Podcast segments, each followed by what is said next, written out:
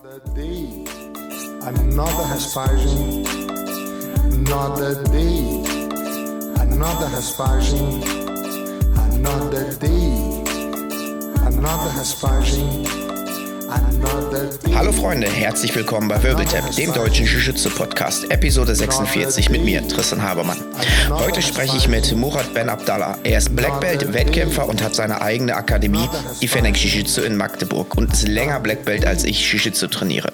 Er hat diverse Titel in der Mastersklasse bei der NAGA, IBGGF und AGP als Black Belt gewonnen. Herzlich willkommen Murat und danke, dass du dir die Zeit nimmst.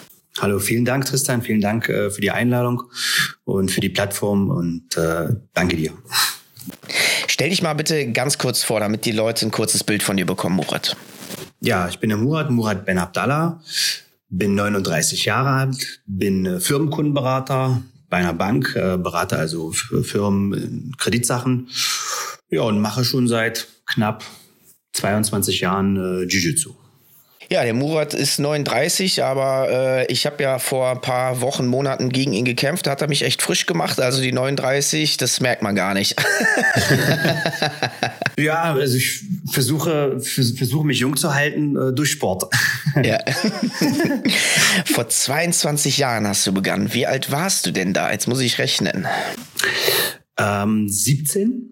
Mit 17, mit 17 habe ich mit BJJ gewonnen, mache aber Kampfsport schon seitdem ich 14 bin und äh, bin da durch mehrere Etappen gegangen. Also äh, das erste Mal mit Kampfsport bin ich mit Karate äh, im Büro gekommen.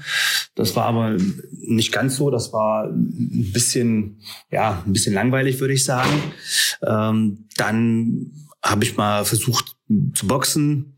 Da habe ich gefühlt, ja, sind wir nur im Kreis gelaufen und haben gegen Sandsack gehauen. Ja, und dann bin ich ähm, zum Schluss hier in Magdeburg ähm, äh, zum Polizeisportverein gekommen. Da gab's äh, Kickboxen, das hat mir super Spaß gemacht. Die Sektion wurde aber geschlossen. Und dann bin ich rübergehopst, äh, quasi im Verein zum Jiu-Jitsu, zum traditionellen äh, Fighting. Weiß nicht, ob dir das was sagt, Tristan? Ja, klar. Ja, ähm, das ist quasi der, der DJV, der große Verband. Und dann kam ich mit BJJ in Berührung. Dann ähm, gab es einmal die Woche ein BJJ-Training, das wurde neu angeboten ähm, von André Stock. Das war mein erster Trainer. Ich, ich weiß nicht, ob du den kennst. Also der trainiert bestimmt seit ja 30 Jahren BJJ. Und da haben wir einmal die Woche BJJ trainiert. Das war am Anfang, war das eher äh, Mittel zum Zweck. Also es sollte dazu dienen, um im Fighting besser zu werden, um da die Punkte zu machen. Das war also noch gar kein Fokus so aufs BJJ, sondern eher Fokus aufs Fighting. Und das kam dann erst so schleichend nach und nach, dass ich äh, quasi am BJJ hängen geblieben bin. Ich finde das total spannend. Wie heißt dein erster äh, Trainer? André Stock. André Stock. Also das, da, da lernt man immer wieder Neues und ich dachte, ich bin doch schon ganz gut bewandert in der deutschen Szene. Unglaublich, mit dem musst du dich äh, mich auch mal connecten. Ja, der ist, der, der ist nicht so äh, in der Öffentlichkeit unterwegs, aber ich kann ja schon sagen, also der macht sehr, sehr lange BJJ. Ähm, ich glaube, der war am Anfang im Kontakt mit Mario Stapel, dadurch ist er äh, zum BJJ gekommen. Und ähm, er war unter oder ist unter Franco Valcerca. Ich weiß nicht, ob der, der Name was sagt. Ja, mal gehört, ja. Ja, der ist der erste Black Belt in Europa gewesen mit Christian Derwall. Das sind so also wirklich die Ursprünge des BJJs in Europa. Ja, krass, faszinierend. Und da hast du begonnen mit 17. Und ähm, wie ging es von da aus weiter? Wann hast du deinen Blaugurt bekommen? Oh, mein Blaugurt, das hat ganz schön lange gedauert, gefühlt, weil wir halt nicht viel BJJ trainiert haben am Anfang. Am Anfang haben wir einmal die Woche halt trainiert. Und ich glaube, erst mit 20, also drei Jahre, habe ich gebraucht, bis ich den Blaugurt bekommen habe. Und dann ging's ziemlich schnell zum Purple. Das hat äh, anderthalb Jahre vielleicht gedauert auf einem Roger Gracie Seminar. Also ich habe Roger Gracie, oh, ich kann das Jahr gar nicht mehr sagen, 2006 oder 2007 das erste Mal erlebt. Da war er ganz frischer Weltmeister auf einem Seminar in Zürich. Und da hat er gefühlt zwei Stunden äh, mit allen Sparring gemacht und hat einfach mal alle vermöbelt. und da waren auch wirklich gute Judoka auch bei. Also ich glaube sogar ein Judo-Europameister. Und das sieht halt witzig aus, wenn ein Judo-Europameister mit einem BJJ-Weltmeister rollt. Also das habe ich noch wirklich vor Augen. Das ist schon so lange her. Aber der hat den halt äh, wirklich in Sekundentakt gefühlt getappt. Ja, also Roger ist schon, schon ein klasse Typ. Mhm. Krass. Hast du dann weiter unter André Stock trainiert als Blau- und Lila-Gurt oder ging es dann Na, irgendwann? Zum, also es ging bis zum Schwarzgurt. Ich habe ähm, bin also Purple war ich sehr lange, da habe ich auch viel Wettkämpfe gemacht. Äh, alles, was es so in Deutschland gab, habe ich als Purple gekämpft, kann ich mich erinnern. Also ich weiß nicht, ob die Turniere noch was sagen, Tap or Snap. Äh, äh, dann gab es ja Hamburg Open, äh, in Neuried gab es ja die äh, IB, also von, der, von äh, dem Haselein, die International BJJ German Open. Es gab gar nicht so viele Turniere in Deutschland. Ich bin eigentlich alles angefahren als Purple. Äh, in Aachen, also wirklich kilometerweit gefahren, um überhaupt mal zu kämpfen. Und dann bin ich ähm, ja schwer krank geworden und dann musste ich pausieren. Und dann äh, nach knapp anderthalb Jahr Pause, weil du es auch äh, hier gefragt hast, Verletzungen, also ich war wirklich äh, lange ausgenockt. Und dann ging es weiter, habe ich quasi wieder einen Restart und dann wurde ich Braungurt. Und ja, vor knapp zehn Jahren bin ich dann Schwarzgurt geworden. Was war denn deine lange äh, Krankheit oder möchtest du nicht darüber sprechen? Das ist auch total okay. Ach, ich, äh, viele wissen das, also aus, aus, aus der Szene. Also ich hatte einen, Hodentumor und ich habe das nicht mitbekommen. Also auch ein Tipp an alle Sportler. Ähm, also wenn ihr merkt, dass sich euer Körper irgendwie nur minimal verändert, lasst das abchecken. Ja, ich habe das immer draufgeschoben, dass ich äh, ja zu wenig Schlaf habe und zu wenig trainiere. Äh, hatte, hatte war wirklich ähm, ja, also hatte sich was verändert. Ich war halt müde und habe das erst spät mitbekommen. Und dann hatte der Tumor so ein bisschen gestreut. Ja, und dann war ich beim Arzt und dann äh, ging das so Schlag auf Schlag. Also Tumor wurde entfernt und dann musste ich äh, Chemobehandlung äh, mich unter, unterführen und das ging dann, ja, das ging fast ein Jahr ungefähr. Und dann, wenn du halt so nach der Chemo äh, wieder startest, das dauert dann, bis dein Körper wieder wieder auf Altzustand kommt. Ja. Ja, auf jeden Fall ging das dann wieder und dann habe ich mein erstes Turnier ähm, noch als Purple Belt in Hamburg wieder gekämpft äh, gegen Samuel. Ich weiß nicht, ob du Samuel kennst. Ein Spanier, der in Hamburg, das war mein erster Kampf wieder nach langer Krankheit. Äh, war ein witziger, witziger Kampf, äh, kann ich mich auch noch gut daran erinnern. Äh, bin ich zusammen mit äh, Malle, auch aus Magdeburg im Black Belt, sind wir zusammen hier hochgefahren. War, war ein schöner Tag war, weil ich mich sehr gefreut habe, so nach so nach ja anderthalb zwei Jahren wieder so auf der Matte zu stehen und zu kämpfen. Und äh, seit zehn und ein bisschen mehr als zehn Jahren bist du jetzt äh, Black Belt. Und dann Richtig. hast du eine eigene Schule aufgemacht ähm, oder wie ging es dann von da aus weiter?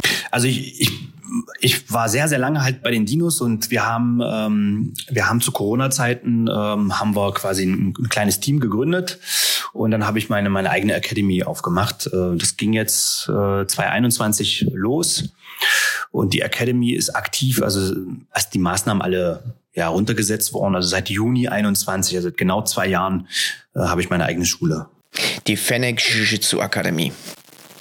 Wofür steht Fennec? Ähm, Fennec ist ein Wüstenfuchs. Ach, so ein kleiner äh, äh, gelber, ne? Mit den langen Ohren. Mit langen Ohren, ganz genau, ganz, der ist so groß wie eine Katze.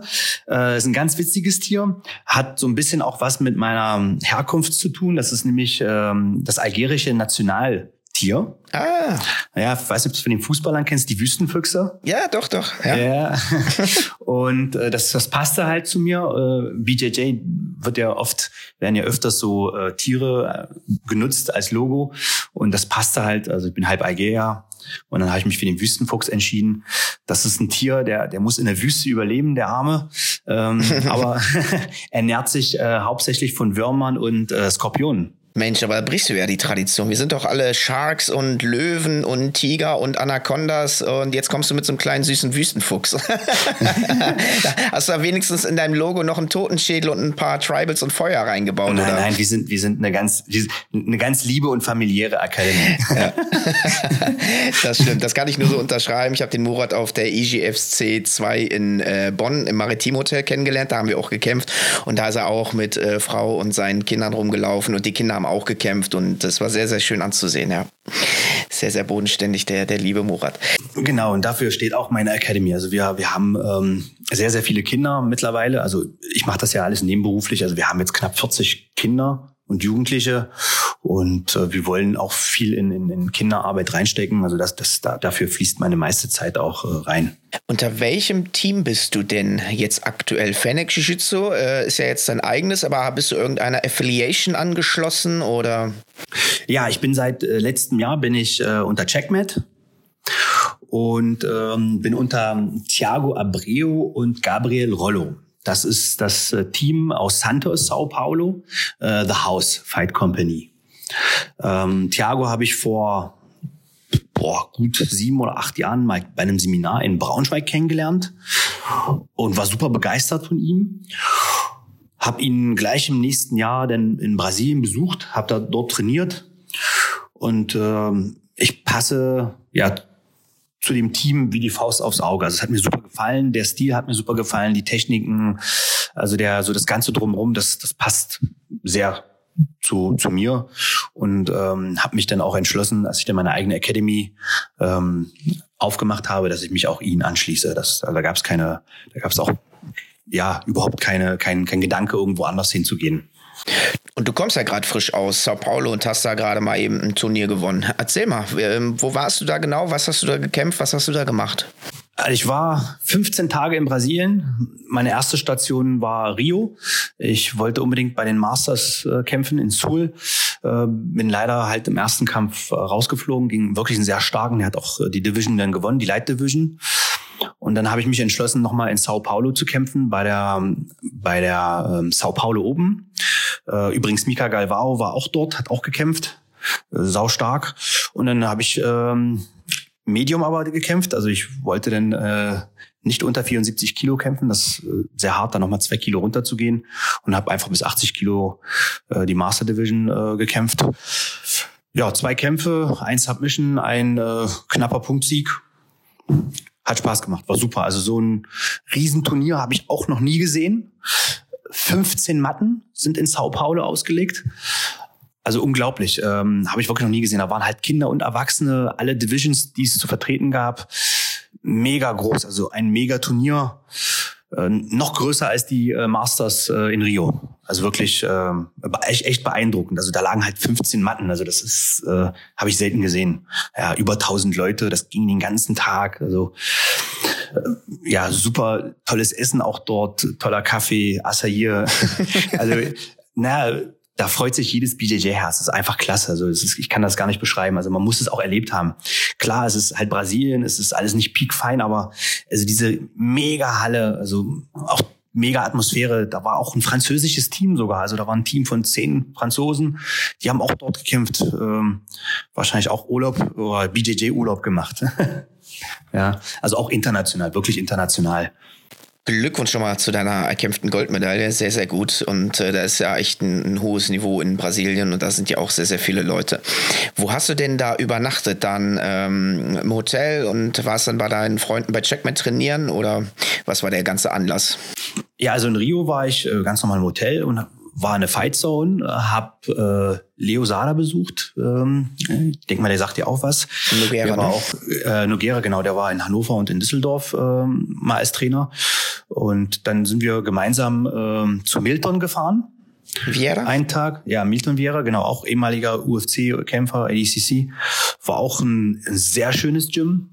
Und am Abend war ich dann im Punk Gym, das ist eher unbekannt, aber das ist in so einem, in so einem Haus gewesen, so einem Kolonialhaus, war da so ein Gym drinne. Da hätte man überhaupt nicht gedacht, dass da so ein Gym drinne ist. Und das war wirklich ein wunderschönes Gym, also absolut hochwertig, äh, ich würde sagen luxuriös, weil das halt so einem Kolonialhaus, äh, so ein hohe Decken drinne sind, wunderschöne Matte, also alles super clean.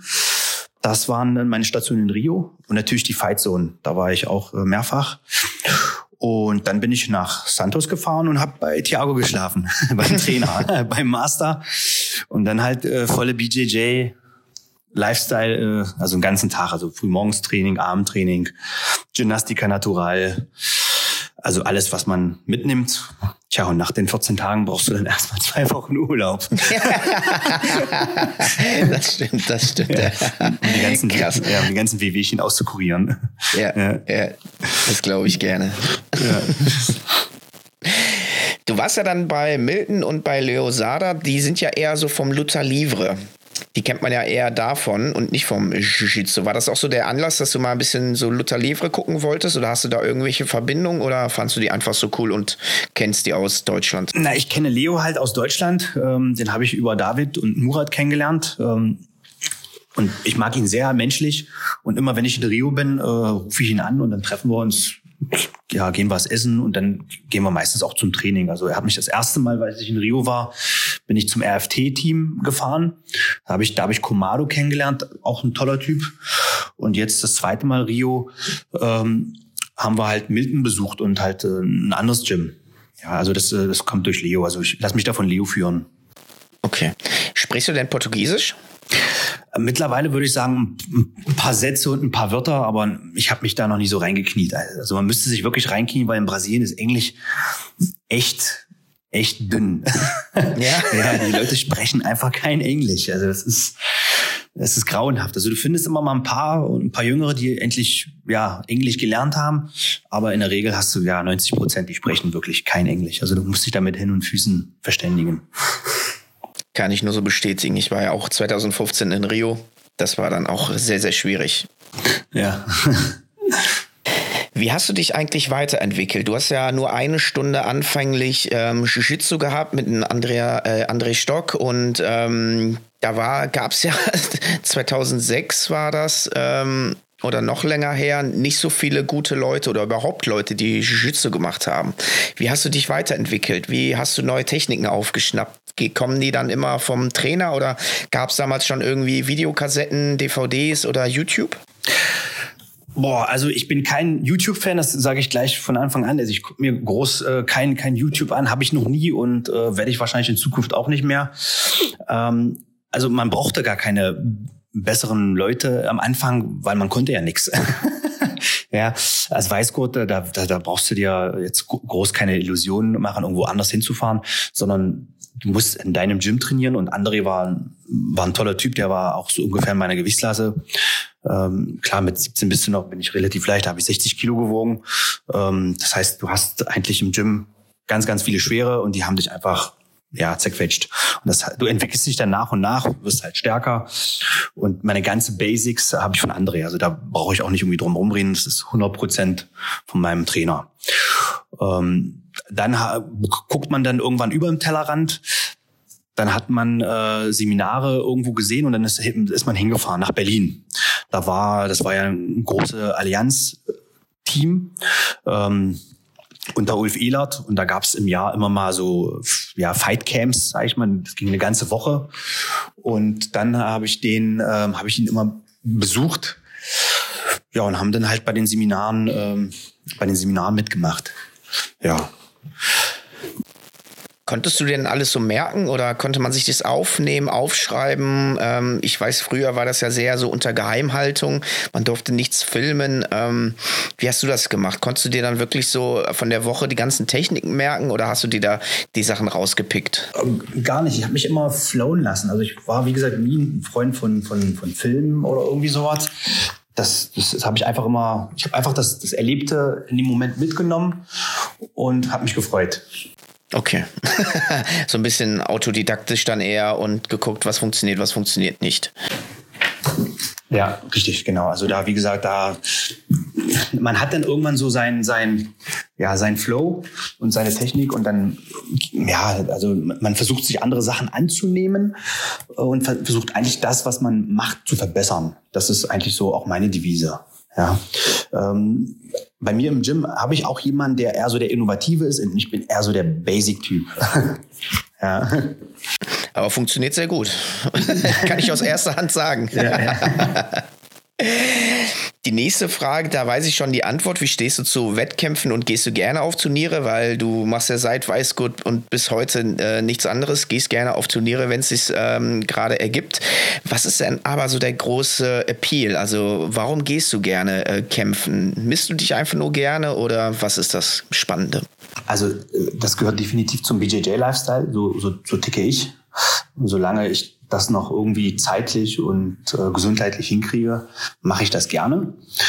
Ähm, versucht das neben Beruf und Familie irgendwo einzubinden. Jetzt ist es ja so, du hast es ja erlebt, man versucht dann quasi mit seiner Familie äh, dahin zu fahren auf die Turniere und wenn die Kinder auch kämpfen, dann ist das natürlich noch noch spannender. Obwohl ich dann letztes Mal habe ich gemerkt, dass es natürlich auch stressig sein kann, wenn du Coach bist und dann halt auch selber kämpfst. Ja, aber in Verbindung ist es am Ende immer noch schon cool. Ich glaube, sowas ist auch ein tolles Familienerlebnis, ne? wenn alle mal kämpfen und vor allem, wenn alle gewinnen. Ich glaube, das äh, vergisst das Kind nicht und ich glaube auch äh, du als Papa dann auch nicht so, so einen Tag. Ja, ja. Du bist ja eher so, habe ich jetzt mitbekommen, der Nogi-Typ. Stimmt das? Früher hätte ich gesagt nein. Heute würde ich sagen, äh, weil wir das mehr trainieren einfach im Gym, würde ich sagen ja. Machst du jetzt eigentlich lieber Gi oder No-Gi, Murat? Ich mache gerne beides. Ähm, aktuell trainieren wir viel No-Gi. Wir trainieren viel No-Gi, weil wir ähm, ja auf diesem ADCC-Hype, sag ich mal, aufgesprungen sind und weil mein Lieblingstrainingspartner sehr sehr viel Nogi äh, trainiert und auch äh, ja Nogi liebt. Ähm, äh, Christian Christian Bartelt, ich weiß nicht, ob du den kennst, das ist ein Brown Belt. Ähm, ja, wir trainieren sehr sehr viel Nogi und macht uns auch unheimlich Spaß und ähm, ja, wenn, wenn jemand mir die Frage stellt, was ist besser, also ich kann das gar nicht sagen. Also ich sage immer, man muss beides trainieren. Beides, beides ist wichtig. Wenn man sich aber irgendwo auf Wettkämpfe spezialisiert, muss man halt das eine halt ähm, mehr trainieren. Und gerade wenn man zur ADCC fahren möchte, dann muss man das halt auch trainieren mit dem Regelwerk, mit dem Punktewerk und halt natürlich auch die Leglogs. Gutes äh, Stichwort. Welches Regelwerk magst du denn am liebsten? Jetzt insbesondere im No-Gi. Da ist ja jetzt äh, mit Heel Hooks, Ripping the Knee, äh, Can Opener und alles Mögliche erlaubt. Äh, Slams vielleicht sogar, wenn du zur ADCC willst. Ähm, beim Gi ist es ja ein bisschen moderater, sage ich mal. Äh, da ist ja nicht so viel erlaubt. Was magst du denn am liebsten? Ich mag wirklich das äh, ADCC-Regelwerk ähm, sehr, weil es halt so viel ermöglicht und man halt auch aufpassen muss. Also man kann sich nirgendwo ausruhen, man kann nirgendwo in eine Komfortzone abdriften. Und deshalb ist das für mich mit eins der besten Regelwerke. Und ich finde das halt auch gut, wenn man ja die ersten Minuten äh, da attackiert und auch munter attackiert und dann halt in der zweiten Runde sagt, okay, wir konnten uns beide nicht submitten, dann muss es halt über die Punkte laufen. Ja, als das, wenn es am Ende irgendein Referee entscheidet. Und deswegen ist es auch umso ja, trauriger manchmal, wenn am Ende 0-0 steht und der Referee halt bei der ADCC entscheiden muss, ist natürlich immer extrem schwer. Ich war auch ein paar Mal Referee und ich finde das echt nicht leicht, da zu entscheiden. Ja.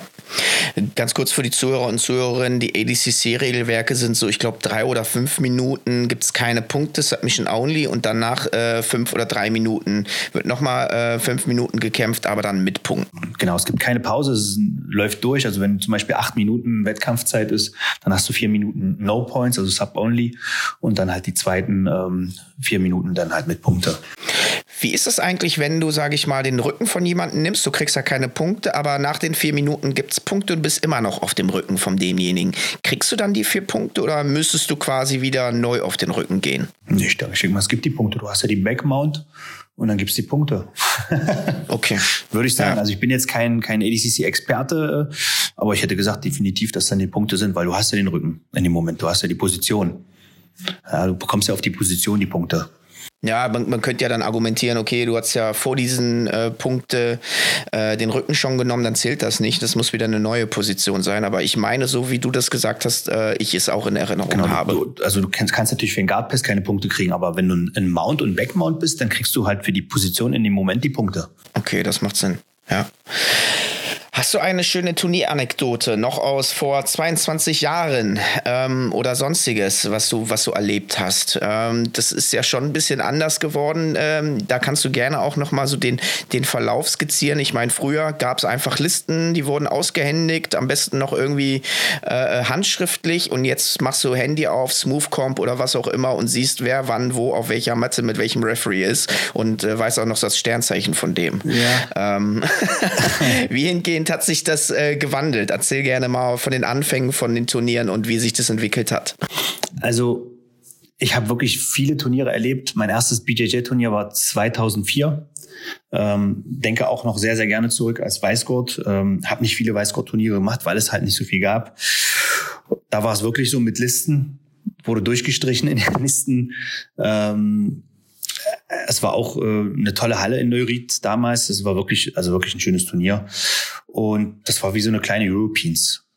Heute ist es ja so, dass, dass man sich ja aussuchen kann, zu welchem Turnier man fährt. Das ist auch so ein bisschen schade, dass man dann halt nicht auf, äh, ja, auf äh, verschiedenste Nationen trifft. Also du hast es immer noch, also du, du hast immer noch, sag ich mal, viele, ich, ich nenne es jetzt mal äh, BJJ-Wettkampfnomaden, aber früher gab es halt nicht so viele und dann war halt die Halle, die war halt brechend voll.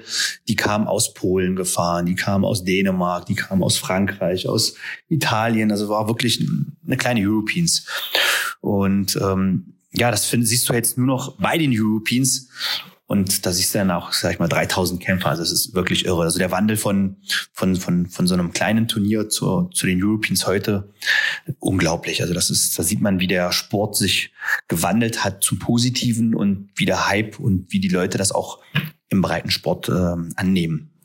Und das ist auch das Besondere. Also viele ähm, ja, kehren den traditionellen Sportarten wie Ring und Judo so ein bisschen in den Rücken und kommen halt zum Grappling oder BJJ, weil es halt modern ist, äh, weil es halt auch effizient ist. Ja, und ähm, ja, von den Turnieren kann ich nur sagen, also die Turniere werden immer professioneller. Sie werden immer ja zeitiger auch beendet. Äh, wir haben damals äh, saß mal bis 23 Uhr in der Halle. Ja. ja. Und die Naga hatte ja auch bis ich sag mal bis vor kurzem, bis sie jetzt endlich mal Smoothcop eingeschaltet haben, noch mit ihren Folien gearbeitet und äh, so ein so ein Schieberegler, wo sie den Namen drauf geschrieben haben, äh, total irre. Und da haben manche Leute um, ja, um 23 Uhr ihren ersten Kampf gemacht. Also wirklich irre. Also ich bin dann meistens auch immer weggefahren. Also habe dann auf Gi verzichtet, habe dann nur No-Gi gekämpft. Das war ja immer am Anfang. Ähm, also das, das, sowas gebe ich mir heute nicht mehr. So eine, so eine Turniere, wo, also wenn 20 Uhr rum ist, dann setze ich mich ins Auto und fahre nach Hause. Also das ist, äh, das geht auf keine, auf keine Kuhhaut, sage ich mal. Ja. Und das äh, auch an alle Veranstalter, also organisiert bitte eure Turniere ordentlich. Ähm, die meisten haben Leben und Familie und können, und können nicht bis 23 Uhr äh, in irgendwelchen Hallen sitzen. Vor allem, weil man ja auch einen, weite, einen weiten Weg noch zurück hat. Und äh, man ist ja gefühlt schon seit 4 Uhr morgens wach. Dann hat man irgendwie 24 Stunden, die man wach ist, hat schon gekämpft, nichts gegessen, äh, unter Adrenalin und äh, dann soll man wieder äh, ordentlich zurückfahren. Das ist ja auch äh, gefährlich. Ne? Äh, definitiv, ja. Man riskiert ja auch dann, ja. Und das ist genau das, warum ich äh, halt äh, so eine Turniere nicht besuche. Also ich suche mir die Turniere aus. Ich fahre auch gerne zu kleinen Turnieren. Ich fahre auch gerne zu regionalen Turnieren, aber das muss von der Entfernung alles passen. Und ich fahre wirklich nur weite Strecken, wenn es jetzt irgendwelche großen Turniere sind, wo ich sage, ey, da, da will ich unbedingt mal starten, das will ich unbedingt mal erleben. Aber ansonsten äh, suche ich mir die Turniere aus, dass das so in mein Familienleben passt. Ja, heutzutage kannst du ja wirklich jedes Wochenende zweimal kämpfen. Samstag, Sonntags. Und ähm, ich wohne hier in Düsseldorf. Das ist ja nah an Holland und Belgien und Frankreich. Also da gibt es eigentlich immer Turniere. Das ist echt verrückt. Ähm, wir haben ja auch Turniere, die jeden Monat einmal stattfinden, wie die GMC Olympics. Und ähm, ja, früher gab es halt wirklich, ähm, ich habe 2012 begonnen und da auch schon Wettkämpfe gemacht. Dann gab es mal ein Turnier im Monat, wenn es hochkommt. Das hat sich echt krass gewandelt. Ich kenne das auch noch mit diesen handschriftlichen Listen, wo man dann durchgestrichen wurde oder äh, man hatte so eine eigene Marke bekommen und dann musste der Referee die abzeichnen, dann musste man zum äh, Mattenrichter an die, an die Ecke laufen und sich da eintragen lassen und dann äh, ist schon sehr, sehr spannend. Ja, also ich habe halt auch Turniere gemacht, die ersten Turniere, weil es gab halt nicht so viele. Also ich war auch einmal in Holland und auch einmal in Italien. Es war schon spannend. Also sind wir Tausende von Kilometern gefahren zu Italien Open. Ähm, ja, habe ganze neun Sekunden auf der Matte verbracht und durfte wieder runtergehen. Ja, sowas habe ich auch schon erlebt. Eher Klassiker. Ja. Na, was war mein erstes Blue Belt Turnier? Äh, ich war, äh, dachte mir, ich bin ja der Superheld. Ähm, alt war ich denn halt 20 und naja, wird auf der Matte gekommen Brasi, der konnte echt gut kämpfen, hat mich angesprungen, Flying Triangulo, habe ich noch nie gesehen gehabt bis dato. ging ganz schnell wieder runter. Also 1000 Kilometer hingefahren für neun Sekunden und 1000 Kilometer wieder zurück. Ey, das passiert, das ist BJJ halt, ja. Dein erstes Blaugurt-Turnier? Richtig, voll verkackt. Ja, äh, hab ich ich habe ich hab so eine ähnliche Anekdote, genauso als Weißgurt. Du denkst so, boah, du bist so geil, kriegst ein Blaugurt, erstes Blaugurt-Turnier und er springt auch Flying Triangle an. Und äh, ich konnte es aber ein bisschen länger aushalten, bis er dann auf Armlock gewechselt ist und dann war er nach 20 Sekunden vorbei. das war ein guter Reality-Check. Das ist BJJ, genau. Sehr schnell wieder genau. auf den Boden der Tatsachen runtergeholt und äh, ja. Welches Turnier steht denn als nächstes für dich an? Ist schon irgendwas geplant? Ich meine, du kommst jetzt gerade aus, aus Brasilien, äh, musst erstmal Urlaub vom Urlaub nehmen, aber hast du schon irgendwas so in der weiten Peripherie? Also am 14. Oktober ist es geplant, ähm, in Hannover zu kämpfen. Da organisiert Alex Superfights über die Jiu-Jitsu League. Das steht als nächstes an. Das ist zum Glück dann nur ein Kampf. Das halte ich noch gerade so durch. Ja. Hast du schon einen Gegner oder kann ich mich ins Spiel bringen? Ähm, ja, ich, ich wollte gerne mit dir kämpfen, aber du bist so langsam. Äh Hatte ich ja gesagt, der, der, Kampf ist super langweilig. Also du hast schon einmal gewonnen, das reicht. Ne? Nein, ich glaube. Jetzt willst du meinen Gegner haben. Ja, ich glaube, die Leute wollen uns beide nicht sehen, uns äh, alten Namensäcke. äh, gegen Fabian, Fabian Kampinski, ähm, äh, Brown Belt, äh, sehr jung, sehr stark von, von Ahmed. Ähm, das hat äh, Alex äh, ja gematcht. Freue ich mich drauf. Ich muss jetzt ein bisschen schneller werden. muss wahrscheinlich Sprints machen oder sowas.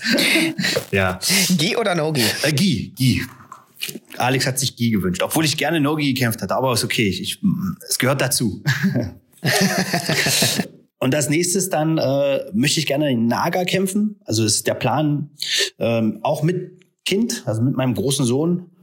Und äh, wir wollen auch als Team hinfahren. Also ich versuche immer Turniere, wo wir als Team dann hinfahren, wo wir dann wenigstens mit, einer, mit, mit zehn Leute oder so anreisen. Also am 11.11. .11. Naga Europe ist geplant. Ah, 11.11. .11. muss ja. ich mir mal aufschreiben. Wo ist das? In Amsterdam? Nee, in Limburg, diesmal in Deutschland. Ach, okay, okay. Aber wie ist die Organisation? Ist es besser geworden von, von der Naga? Ich war schon ewig nicht mehr und die nehmen ja unverschämt äh, äh viel Geld. Ja, also das ist echt krass. Es ist unverschämt. Also äh, den Gürtel kannst du ja eigentlich gleich kaufen, ähm, aber man kauft ja keine ist Medaillen. Günstiger, ne? Ist günstiger wahrscheinlich, ja. Aber sowas macht man nicht. Man kauft ja keine Medaillen. Nein, nein, ähm, nein. Also die Orga soll besser geworden sein, seitdem sie das Smoothcomp nutzen. Und meine Schüler waren jetzt bei der Naga Germany da und es war deutlich besser, also deutlich, deutlich besser organisiert.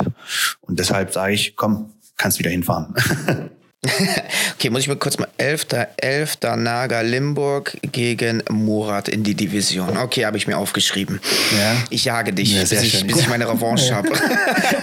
ich freue mich. Aber du musst du aufhören, so weiter zu pumpen. Du nimmst ja nur zu und ich nehme gerade ab. ja, das stimmt, das stimmt. Ich muss jetzt tatsächlich auch cutten. Ich bin jetzt äh, in Rom bei den Euros. Das ist in äh, anderthalb, zwei Monaten. Ja. Und da muss ich auch äh, Gewicht schaffen. Da muss ich bis 79 Kilo. Da habe ich noch zwei, drei Kilo, die ich äh, runter muss. Ja. 79, das schaffe ich ja, aber, denke ich. Wir sind, wir sind nicht eine Gewichtsklasse, Tristan, sorry. Wo bist du denn jetzt? Hast du 76 gesagt? Ja, jetzt bin ich bei 74, 75. Ähm, ja, irgendwie, ja, ich kann es ja gar nicht sagen, warum. Also ich tue nichts aktiv dafür. Ist wahrscheinlich einfach der Alltag gerade. Drei Kinder. Ähm, der Große ist quasi in der neuen Schule, müssen halt jetzt früher aufstehen. Das können alles so äußere Einflüsse sein. Weniger Schlaf, dann nimmt man ab. Ja. Okay, habe ich verstanden. Du dodgst mich, obwohl du gewonnen hast. Was ist deine Jiu-Jitsu-Philosophie? Bist du eher so Position before Submission oder sagst du, ich suche immer die Submission äh, in jedem Scramble, äh, ich sehe einen Fuß, ich sehe einen Arm, ich sehe einen Hals, Hauptsache drauf? Ja, hättest du mich vor zehn Jahren gefragt, hätte ich gesagt Submission. Fragst du mich heute, sage ich immer noch Submission. ähm, das ist aber eigentlich eine schlechte Angewohnheit. Ähm, wenn man nur auf Submission aus ist, ähm, dann irgendwann kommst du halt an Gegner, die du nicht submittest. Und das ist auch absolut meine Schwachstelle. Ich war jetzt gefühlt bei zehn Europeans und ähm, ich verliere immer die Kämpfe, weil ich am Ende äh, gesweept werde oder die Leute sich einen Vorteil holen. Ähm, und du halt die ganze Zeit nur auf die Submission aus bist und die Leute gut verteidigen können. Also ähm, meine Philosophie ändert sich da nach und nach, gerade jetzt so in der Master Division. Die Leute sind unheimlich kräftig und stark in der Black Belt Division. Äh, und das habe ich halt in Rio erlebt. Die machen halt dicht, also die machen, machen halt einen Punkt und dann machen die dicht. Und also du musst, du musst mehr auf äh, Position gehen. Ähm, und wenn du Bock auf Submission-Turniere hast, dann gehst du auf Submission-Turniere. Aber wenn du dich für die IBJJF entscheidest, musst du auf Position kämpfen. Das, das muss, das muss laufen, ja. Bist du eher so der Top-Spieler oder Guard? Oder beides? Also vor zehn Jahren nur Guard. Äh, mittlerweile spiele ich auch Top, äh, weil meine Schüler halt auch viel Guard, also das, die haben sich das quasi so übernommen. Also die meisten Leute kämpfen quasi auch Guard jetzt bei mir im Team und ich wurde eher gezwungen, jetzt viel auch Top zu kämpfen. Kämpfe auch gerne Top, weil ich auch gerne aus der Side attackiere. Ähm, ich würde sagen, es ist immer noch 70 Prozent Guard und 30 Prozent Top. Du warst ja auch mal jünger und ähm, hattest so, man nennt es im Englischen äh, Chip on the Shoulder, also so den Haarenkant aufgestellt. Man hält sich für unverwundbar den geilsten und wie auch immer. Ähm, versuchst du das auch deinen Schülern zu vermitteln, dass man doch ein bisschen demütiger sein sollte? Hast du da auch so Ansprachen oder ähm, gehst du da situativ individuell auf die Leute ein? Oder hast du das so weit geschafft, dass es gar nicht zu sowas kommt? Na, sowas kommt definitiv auch im Gym vor, äh, auch unter ja, Erwachsenen, nicht nur unter den Kindern und Jugendlichen. Also bei den kleinen Kindern ist es immer schwer. Ähm, da musst du halt immer situativ auf die Situation eingehen, mit den Kindern auch mal sprechen und natürlich auch immer den, den Fun-Effekt. Das ist wichtig, dass halt der Fun-Effekt ist. Aber wie gesagt, du hast dann so sechs, siebenjährige hast, die dann sagen, hier, heute bin ich der Stärkste. Ja, ähm, dafür ist das Jiu-Jitsu und auch der, der Wettkampf ja sehr, sehr gut geeignet, damit die äh, auch wieder zurückgeholt werden, so ein bisschen, ähm, damit die dann sagen, okay, heute lief es nicht so gut, nächstes Mal. Also ich habe da einen ganz jungen Schüler, der hat irgendwie drei Turniere gewonnen und dann kam er halt mal bei einem Turnier und ist überhaupt nicht, ja, an dem Tag äh, gut drauf gewesen und hat nicht gewonnen, ja. Und der hat dann, der ist dann trotzdem die Woche darauf zum Training gekommen. Ich habe schon gedacht, Mensch, der kommt nie wieder. Und der war acht Jahre. Und das baut dann die Kinder auf. Also die Kinder, die auch durch Niederlagen lernen, die werden dann stärker. Und das ist genauso bei den Jugendlichen und es trifft auch für uns Erwachsene. Ähm, klar, als ich jünger war, wollte ich der, der, der Gymheld sein. Ähm, aber umso mehr Wettkämpfe du halt besuchst, umso ja, mehr legst du auch den Fokus auf dich selber, dich zu verbessern und nicht irgendwie der Gym-Superheld äh, zu sein, ja. Ja, dann, man, man sagt ja immer so, äh, kleiner oder großer Fisch im kleinen Teich, aber wenn du dann ins Meer kommst, dann bist du auch nur ein, kleiner Fisch. Und ich glaube, wir Wettkämpfer äh, merken dann relativ schnell, dass die Welt so groß ist und dass es immer einen gibt, der besser ist und man sollte da kleine Brötchen backen. Richtig, und das deswegen kann ich auch nur ermutigen, man muss, äh, ja, man muss ja nicht irgendwie jedes Wochenende einen Wettkampf besuchen, aber man sollte dann auch als, sag ich mal, als äh, ja, Breitensport-BJJler wenigstens mal einen Wettkampf besucht haben, äh, einmal im Leben, sage ich, oder wenigstens im Jahr ein, zwei Wettkämpfe mal besuchen und auch selber dran teilnehmen. Also das BJJ ist ja so schön, dass du, äh, dass jeder äh, in seiner Altersklasse, in seiner Gürtelklasse da starten kann und jeder kann sich damit seinesgleichen messen. Das ist doch das Schöne. Welche Gürtel hast du eigentlich schon als Schwarzgurt vergeben? Hast du da äh, vom Braungurt erzählt? Ist es, ist es deiner, äh, den du vergeben ja. hast? Okay, hast du auch schon mal einen Schwarzgurt vergeben? Nein, noch nicht. Einen Schwarzgurt habe ich noch nicht vergeben. Das würde ich auch nie alleine machen. Das würde ich immer äh, in Verbindung mit, mit Thiago oder Gabriel machen. Also quasi mit meinen Professores. Wie schaffst du es eigentlich als dreifacher Familienvater, Ehemann, Trainer, Vollzeitarbeitender, alles unter den Hut zu bringen und jetzt auch noch den Podcast? Wie schaffst du das? Wo, woran sparst du? Am Schlafen oder? also, ähm, das ist ein fließender Übergang, Tristan.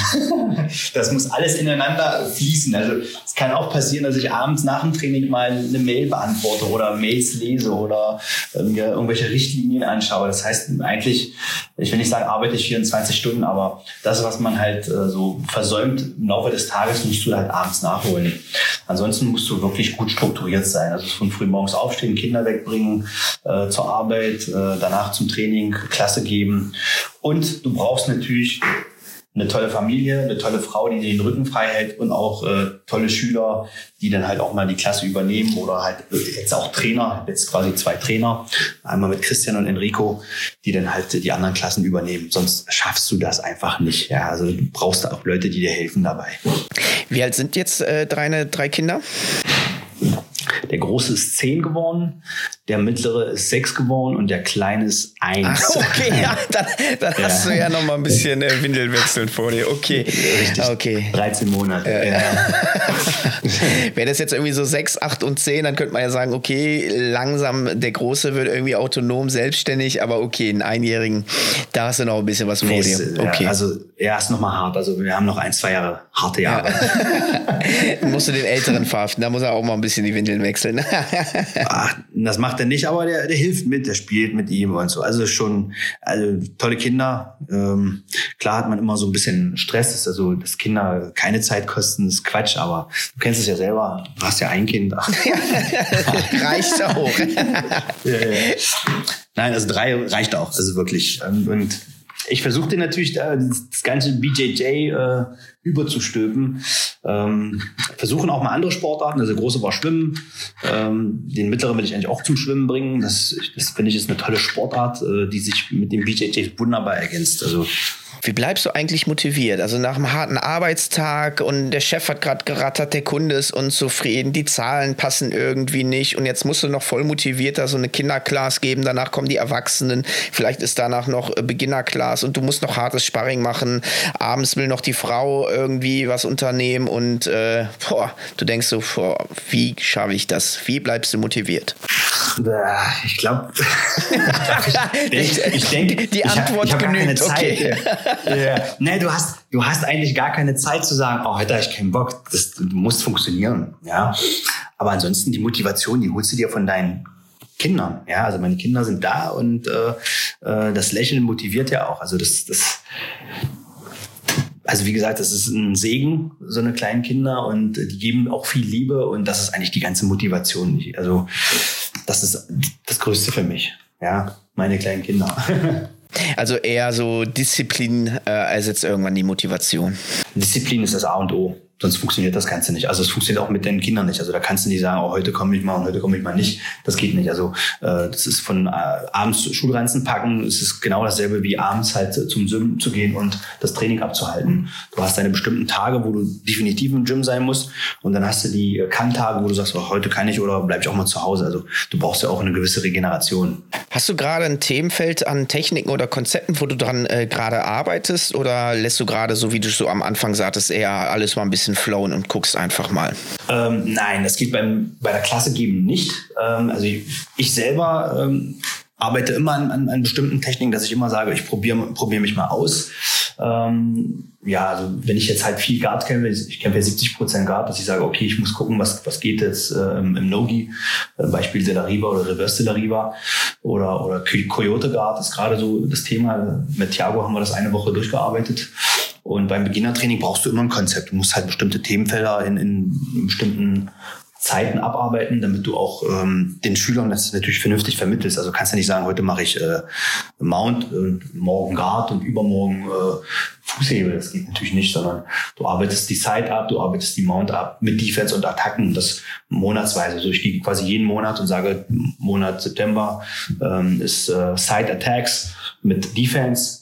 Ja, Monat Oktober ist dann Mount und so weiter. Also so, so gehe ich das natürlich durch. Und das macht Christian ähnlich. Christian macht quasi das Advanced Training und äh, kommt mit den ganzen innovativen Techniken und so bauen wir das Training bei uns auf. Arbeitest du gerade selber an einer, an einer Technik? Nein, ich bin ja kein Erfinder, ich kann das Rad nicht neu erfinden.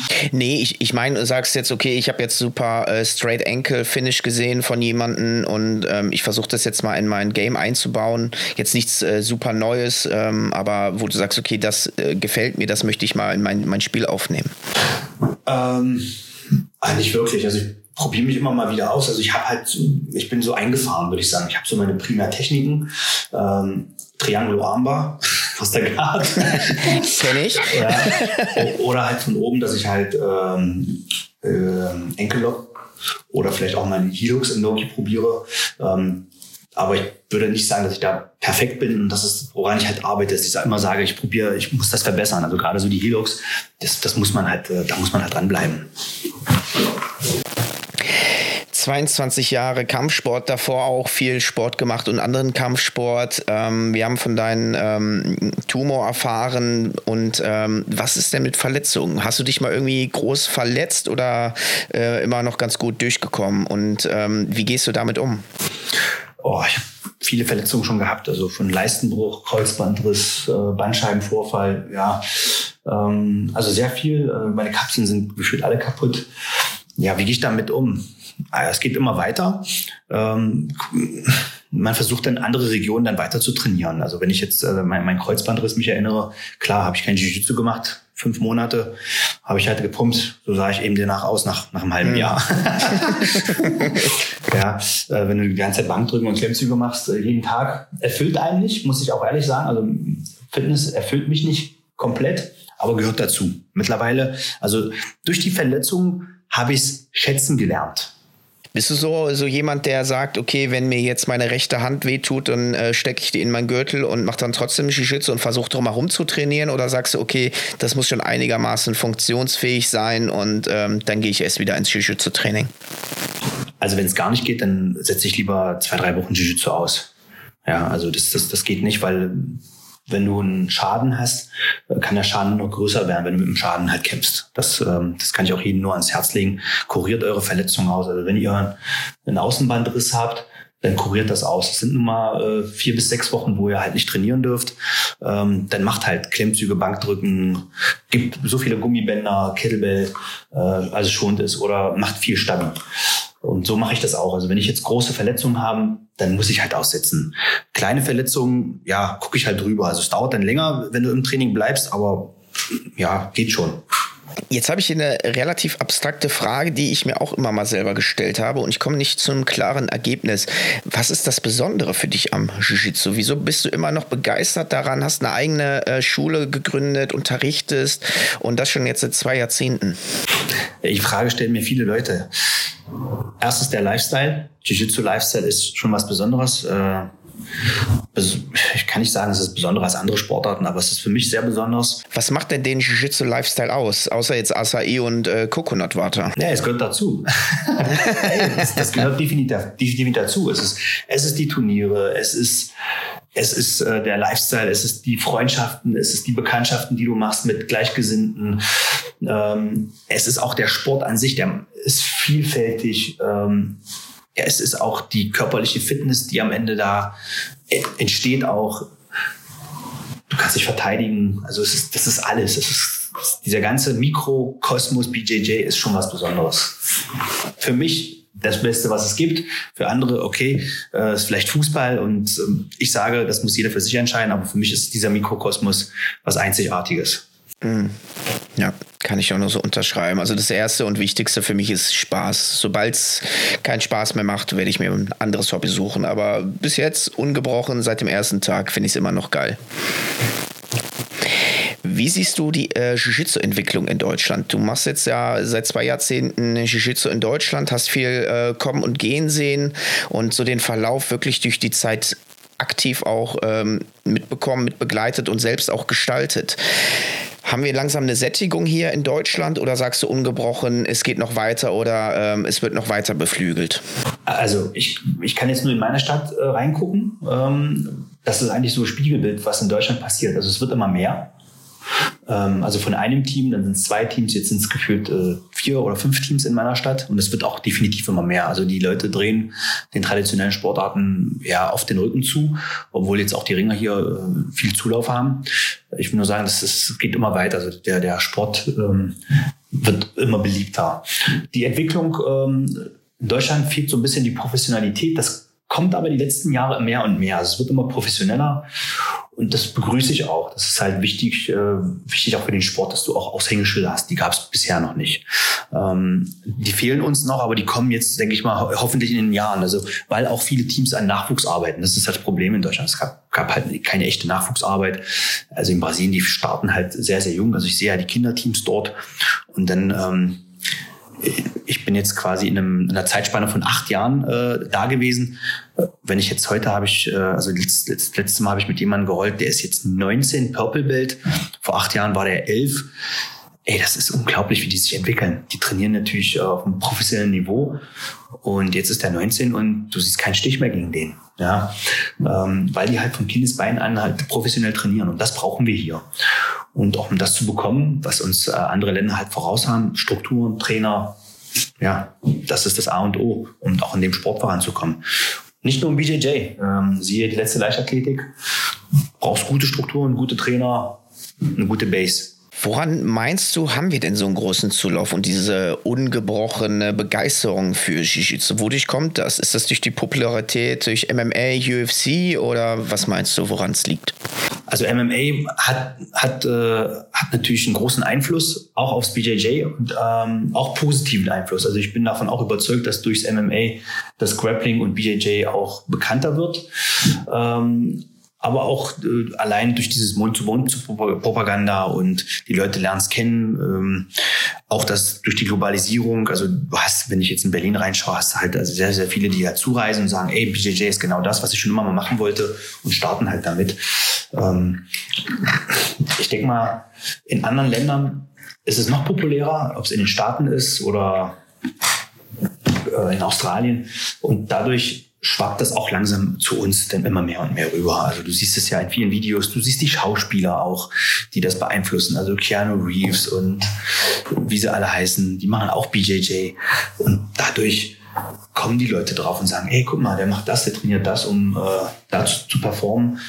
Wo gibt's das? Ich will das auch mal machen. Also das sind viele, viele Einflussfaktoren. Ich würde nicht sagen, dass es einen, einen, einen Faktor gibt, der da irgendwie groß beeinflusst. Also von UFC bis Schauspieler bis äh, halt die Globalisierung ansehen. Ja. Ich glaube, der, der, der, größte Benefactor ist, glaube ich, Joe Rogan mit seinem Podcast. das, ja. Ich glaube, in jeder Folge sagt er immer, wie geil die Jiu-Jitsu ist. Und äh, ich glaube, den Podcast, das ist ja der meistgehörteste Podcast auf der ganzen Welt. Und äh, dazu ist er noch UFC-Kommentator, ähm, Tenth Planet, Black Belt etc. pp. Und hat das ja schon sehr früh äh, popularisiert. Und ich glaube, viele schrecken halt von MMA ab und sagen, okay, ich würde gerne MMA machen, das aber mit den Kicks und Knees und, und Schlägen zum Gesicht, das möchte ich nicht äh, und gehen dann eher zu der Nicht-Schlangen-Variante und dann zum Jiu-Jitsu. Du machst jetzt ja seit längerem Kindertraining. Wie schaffst du es, die Kinder weiterhin zu motivieren? Ich meine, mit 8, 9, 10 ist ja Jiu-Jitsu super geil. Man kann rangeln, man kann raufen, aber irgendwann kommt da die Pubertät, man ist ein Teenie und auf einmal findet man das andere Geschlecht doch interessant und äh, an Alkohol äh, gefällt man doch, äh, hat man Gefallen gefunden. Und ähm, wie würdest du es schaffen oder wie schaffst du es, die Teenies dann trotzdem trotzdem noch äh, zu begeistern, zum Jiu-Jitsu-Training zu kommen, anstatt irgendwie hinter dem Schulhof äh, zu rauchen? Oh, das ist, das ist eine schwierige Frage und das kann ich auch gar nicht äh, so einfach beantworten. Also am Ende ist es ein großer Trichter. Da kommen viele Kinder rein, und es kommen ein paar am Ende unten raus, die dann auch übrig bleiben. So, so, so musst du dir das vorstellen. Also du hast in den Kleinkindergruppen hast du eine mega Fluktuation. Umso älter die Kinder werden, also in einer, in Kids-Gruppe, sag ich mal, die bleiben dann ein bisschen länger und dann fallen von der Kids-Gruppe ein paar rüber in die Jugendgruppe. Das habe ich jetzt in den zwei Jahren erlebt. Also so lange habe ich ja noch nicht die Schule. Aber von der, von der Kids-Gruppe sind jetzt, äh, ja, sagen wir, fünf, sechs Jugendliche übrig geblieben. Und davon sind äh, ja nochmal die Hälfte, die, wo ich sage, ey, wenn die dranbleiben, das könnten echt gute Wettkämpfer werden. Ähm, die Motivation musst du jedes Training geben, und du musst die halt motivieren, du musst halt äh, loben auch, dass sie überhaupt äh, dranbleiben, wenn sie gerade Turniere gewinnen, dass, dass, dass da irgendwo eine Entwicklung ist. Und dann musst du halt auch die Eltern mit ins Boot nehmen und sagen, Mensch, guck mal, ähm, dein Sohn hat echt das Potenzial weiterzukommen. Also so, nur so läuft das. Ähm, es gibt aber auch Kinder, obwohl du mit den Eltern gesprochen hast, obwohl du halt auch mit dem Kind gesprochen hast und sagst, ey, du bist echt talentiert, bleib dabei, lass uns zu einem Wettkampf fahren, die sich dann einen Monat später abmelden. Also das, da gibt es kein Patentrezept. Also schwer. Wenn du dir einen Schüler backen könntest, egal ob ähm, Jugendlicher oder, oder, oder Kind, Erwachsener, was für Eigenschaften müsstest du da reingeben, damit du sagst, boah, das wird ein richtiger Killer? Also ja, einen backen kann man nicht. ähm, also die Grundeinstellung, das sage ich auch immer allen Eltern, dass ähm, das Kind Bock hat, ins Gym zu kommen. Wenn du das Kind immer ins Gym tragen musst, dann ja, kannst du es vergessen. Und derjenige, der Bock hat, ähm, das ist also damit der Fleiß, den er dann mitbringen muss, muss noch ein bisschen Talent haben, also ein bisschen Bewegungsgefühl und durch die Zeit wird es ein guter Kämpfer. Ja. Also eine hohe intrinsische Motivation muss das schon von sich aus bringen. Definitiv. Also wie gesagt, du kannst keinen zwingen, äh, ein Jiu-Jitsu-Held zu werden. ja. Und natürlich ein bisschen Talent und äh, Glück gehört immer dazu. Ja. Was ist so mit ähm, äh, Frustrationstoleranz und ähm, braucht man das nicht oder erlernt man das? Das eine, also im Jiu-Jitsu brauchst du eine gewisse Frustrationsresistenz. Äh, also wenn du halt bei Wettkämpfen auch mal verlierst, dann das musst du halt äh, schlucken können und musst dich darauf nicht äh, ausruhen oder die ganze Zeit äh, heulen, sondern du musst darauf aufbauen und sagen, was habe ich falsch gemacht und das muss ich besser machen. Ja, und das ist das, was uns Erwachsenen ja bewegt, zu sagen, okay, da habe ich äh, einen Fehler und den muss ich irgendwie beheben. Das ist bei den Kindern und Jugendlichen genau, genau dasselbe. Was ist denn so äh, charakterlich eher hinderlich fürs Jiu-Jitsu? Musstest du auch mal jemanden bitten, das Gym äh, zu verlassen und sagen, ihr passt einfach nicht zueinander oder konntest du dann auch immer einen Konsens finden oder hat sich das dann selbst erübrigt? Äh, sowohl als auch. Also du hast natürlich ah, bei Kindern auch mal welche, wo du sagst, nicht, der, das, der Sport passt nicht. Also musst du mit den Eltern sprechen und sagen, das, das geht nicht. Und klar hast du auch bei den Erwachsenen, wo es einfach mal nicht mehr passt, wo du sagst, okay, das, das, das passt nicht mehr im Gym. Also unsere Philosophie und deine Philosophie sind grundauf verschieden. Ähm, das gibt es auch mal selten. Aber gibt es gibt es bei Kindern aber mehr, wo ich sage, die passen nicht, als bei Erwachsenen. Also Erwachsenen ist ganz, ganz selten, dass es mal nicht passt. Was passt denn dann bei den Kindern nicht? Sind die zu rough oder haben keinen Bock und liegen da nur in der Ecke? Oder woran machst du das dann fest? Also kein Bock, ja. Also gibt Kinder, die dann gar nicht wollen, nur weil sie die Eltern halt hingebracht haben, die dann wirklich dastehen, äh, äh, Augen runterguckend und sich eigentlich nicht bewegen wollen, sich nicht wehren, ähm, dann macht das gar keinen Sinn. Also wenn das Kind keine Lust hat, das ist quasi genau das Gegenteil. Das Kind muss Lust haben, muss Bock haben auf Zweikampf. Wenn es keinen Bock auf Zweikampf hat, wenn du es zwingst, dann macht das keinen Sinn. Und dann sagst du den Eltern, Mensch, das hat keinen Sinn. Also ich hatte mal ein kleines Mädel, die wollte nur tanzen, hat mit mir eigentlich die ganze Zeit gesprochen. Die wollte eigentlich eher erzählen und tanzen ähm, und wollte sich nicht wehren. Und das, das funktioniert natürlich nicht. Ist Jiu-Jitsu eigentlich so ein Ego-Killer, wie immer behauptet wird? Oder fördert das sogar noch das Ego, wenn man vor allem dann die Leute smasht? Äh, weder noch. äh, weder noch. Also ähm, Jiu-Jitsu, klar, am Ende stehst du alleine auf der Matte du musst mit deinem Ego im Rein sein, aber äh, ohne das Team, ohne ein Team kannst du auch dich nicht äh, entwickeln. Und deswegen ist es für mich weder noch. Also du brauchst dein Team, du brauchst die Leute. Klar, am Ende musst du dich alleine auf der Matte bewähren. Was hast du noch mit Fennec Jiu-Jitsu Akademie vor? Möchtest du noch äh, zwei, drei Ableger haben? Möchtest du so groß werden wie Checkmat oder ähm, sagst du, okay, das reicht mir schon alles, ich schaffe das sonst gar nicht? Reicht mir. möchte, möchte, möchte ein gutes Team haben, möchte äh, mit, mit dem Team erfolgreich sein, äh, vielleicht gerne ein paar Jugendliche, die in, in den Nationalmannschaften äh, sich austoben können und äh, international was holen. Das ist so das Ziel. Also das ist, ähm, ich will das, ich will das gar nicht groß äh, blumig malen. Äh, Versuche wirklich immer nur kurzfristig zu denken. Langfristig gibt es einen Plan, aber den kannst du halt schwer beeinflussen. Einfach deine Arbeit machen, das Training machen, Spaß haben und dann äh, kommt das von alleine. Du hast anfangs gesprochen, es gibt keine wirklichen Strukturen, Verbände und Möglichkeiten für Heranwachsende oder sogar auch für junge Erwachsene in den Sport sie richtig so zu integrieren und ähm, dass es da so eine richtige Fahrtrichtung gibt. Hast du irgendwie so eine Idee, wie man sowas dann tatsächlich verbessern könnte?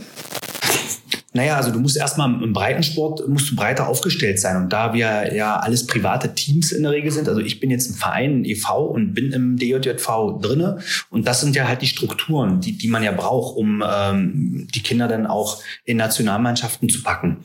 Ähm, aber das BJJ an sich ist ja größtenteils in, ähm, ja, in eigenen Teams, in, in privaten Gyms unterwegs. Und das ist ja genau das Problem. Also dann kannst du halt nur durch ja, durch deine eigenen Kosten, äh, ähm, sag ich mal, bezahle die Turniere selber für die Kinder, äh, dass die Eltern bezahlen das und das ist erstmal, du brauchst einen gewissen finanziellen Background. Durch die Strukturen, durch die IV, durch die Verbände kommt ja auch gewisse Fördergelder, sind auch gewisse Gelder vorhanden und dann könnte man halt auch, ich sag mal, ähm, strukturschwächere Familien auch fördern in, in diesem System. Und das brauchst du ja für alle Sportarten. Und dann könnte das auch ein bisschen größer werden. Aber erst muss das BJJ noch populärer werden, noch bekannter und noch breiter sein. Ja. Äh, eine richtige Idee habe ich natürlich nicht. Also es, es muss einfach, äh, es muss einfach noch populärer werden, ja. Die große Krux ist ja, wenn ich eine EV mache, dann darf das ja nicht gewinnorientierend sein. Das kannst du natürlich machen, weil du Vollzeitarbeitender bei einer Bank bist und jetzt behaupte ich einfach mal, du verdienst keinen Mindestlohn und ähm, hast da den finanziellen Background, das auch ein bisschen äh, zu kompensieren. Die Leute, die das aber professionell machen, die das wirklich als selbstständige Vollzeitjob machen, die haben ja nicht diesen Luxus zu sagen, okay, wir machen hier wirklich nur 10 Euro im Monat oder wie auch immer. Die müssen ja auch da profitmaximierend denken. Und äh, da ist natürlich immer dann halt das äh, Problem. Und ähm, da müssen dann tatsächlich irgendwas geschaffen werden, was ich auch nicht weiß, wie wir das irgendwie ähm, ja, verbessern können. Also wie gesagt, in Brasilien äh, kann, ich, äh, kann man das ja gut vergleichen. Da hast du ja auch private Gyms. Das sind alles private Gyms. Und ähm, die fördern dann halt bestimmte Jugendliche. Das macht dann das Gym. Also wenn du im Gym hast, sind fünf Kinder, wo du sagst, ey, das sind Top-Leute, die müssen halt auch mal zu den World Kids fahren. Das bezahlt, äh, das bezahlt Thiago. Ja, und äh, in der Regel holt er sich auch Sponsoren ran, die dann äh, da die Jungs mit fördern. Also das, das, da muss jeder Gymbetreiber einfach mal gucken, wen habe ich da, wer ist da äh, prädestiniert und dann muss man halt die fördern, wenn die halt sich die Eltern die EM oder WM nicht leisten können für die Kinder. Ähm, ja, ansonsten geht das halt nur über diese Verbandsstrukturen. Schwieriges Thema, also da könnte man nochmal einen ganzen Podcast füllen. ja, aber eigentlich nur mit Fragen anstatt Antworten. Ne? Das ist ja echt schwierig. Also ich stelle die Frage auch schon äh, des Öfteren mal meinen Gästen und die sagen auch alle nur achselzuckend, ja, wir haben hier ein Problem. Ähm, wir wissen aber auch selber nicht, wie wir es lösen können. Und äh, genau dafür mache ich ja auch den Podcast. Vielleicht schafft es man, den einen oder anderen mal mit ins Boot zu holen und sich da eine, eine gemeinsame Lösung zu überlegen, dass man da einfach voneinander äh, profitieren kann. Aber ja, es ist sehr, sehr schwierig. Hinzu kommt ja immer, und du machst es ja den Sport lang genug und du kennst es, es gibt ja immer noch irgendwelche Fäden. Der kann nicht mit dem und so und so und hier gibt es ein Drama. Ähm, bekommst du das auch so aktiv mit oder sagst du, ich bin die Schweiz und ich will mich dem gar nicht irgendwie äh, dahin geben? Oh, ja, das gibt es leider. Ich, kann, kann, ich mich da nicht ausnehmen. Ähm, auch auch äh, ich habe das natürlich, aber ich stand heute, muss ich sagen, ich kann mein Gym jedem öffnen. Ähm, also ich bin da jetzt die Schweiz, ich sage das jetzt einfach mal so. Also wenn jemand Bock hat, mit mir zu trainieren, äh, jeder ist willkommen. Ähm, ich habe auch keine Zeit, mich mehr mit solchen, ja, ich sag mal, negativen ja. Sachen zu beschäftigen. Ich habe wirklich keine Zeit. Ich muss mich halt wirklich um, um meine Kinder und um mein Gym kümmern. Ähm, also hier nochmal der Aufruf, jeder, der Bock hat, äh, nach Magdeburg zu kommen, mit mir zu trainieren, in meinem Gym äh, zu trainieren, ist willkommen. Also ich habe da einfach keinen Bock auf irgendwelche, irgendwelchen Beef. Ja.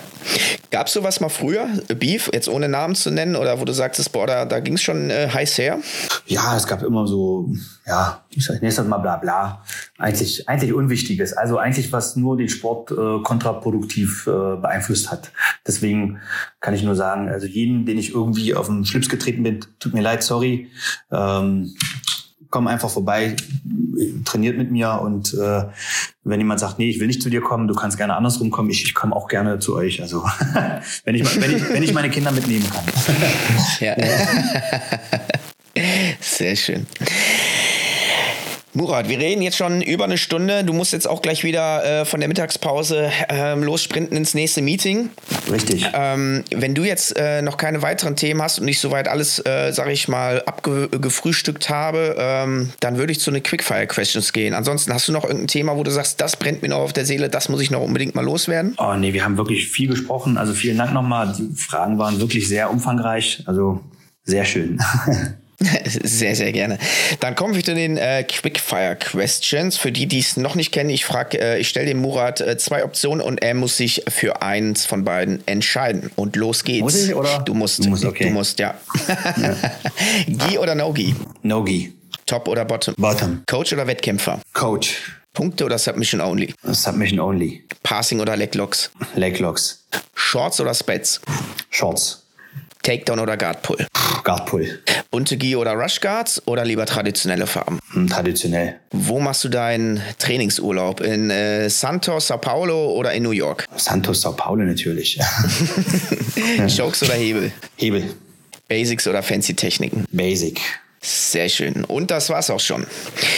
Da habe ich nochmal eine, eine Follow-up-Frage. Was sagst du denn zu Männern, die nur Spets tragen ohne Shorts drüber? No-Go oder ist okay? Sehr hübsch. also du hast damit kein Problem. Nein, damit kein Problem. Früher selber, also ich, ich, ich hatte von extremen Border-Shorts eine Zeit lang äh, Spets getragen und jetzt habe ich halt, äh, gibt's ja diese neuen Schnitte, äh, so dieses Mittelding, da fühle ich mich wohl. Mhm, ja, ich trage auch äh, früher immer sehr, sehr gerne nur Spets.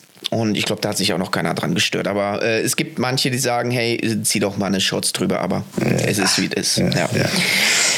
Sehr schön. Murat Ben Abdallah, vielen lieben Dank, dass du dir die Zeit genommen hast, jetzt nochmal deine äh, Zeit, Sponsoren, Freunde, Familie, Kinder und Frau zu grüßen.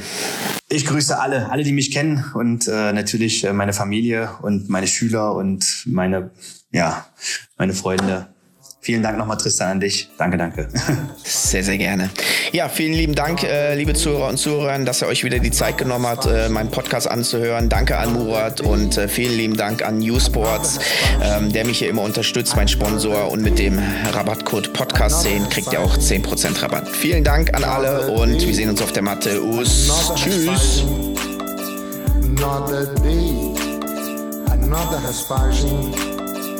Another day, another another day. another Hespagem, another day, another Hespagem.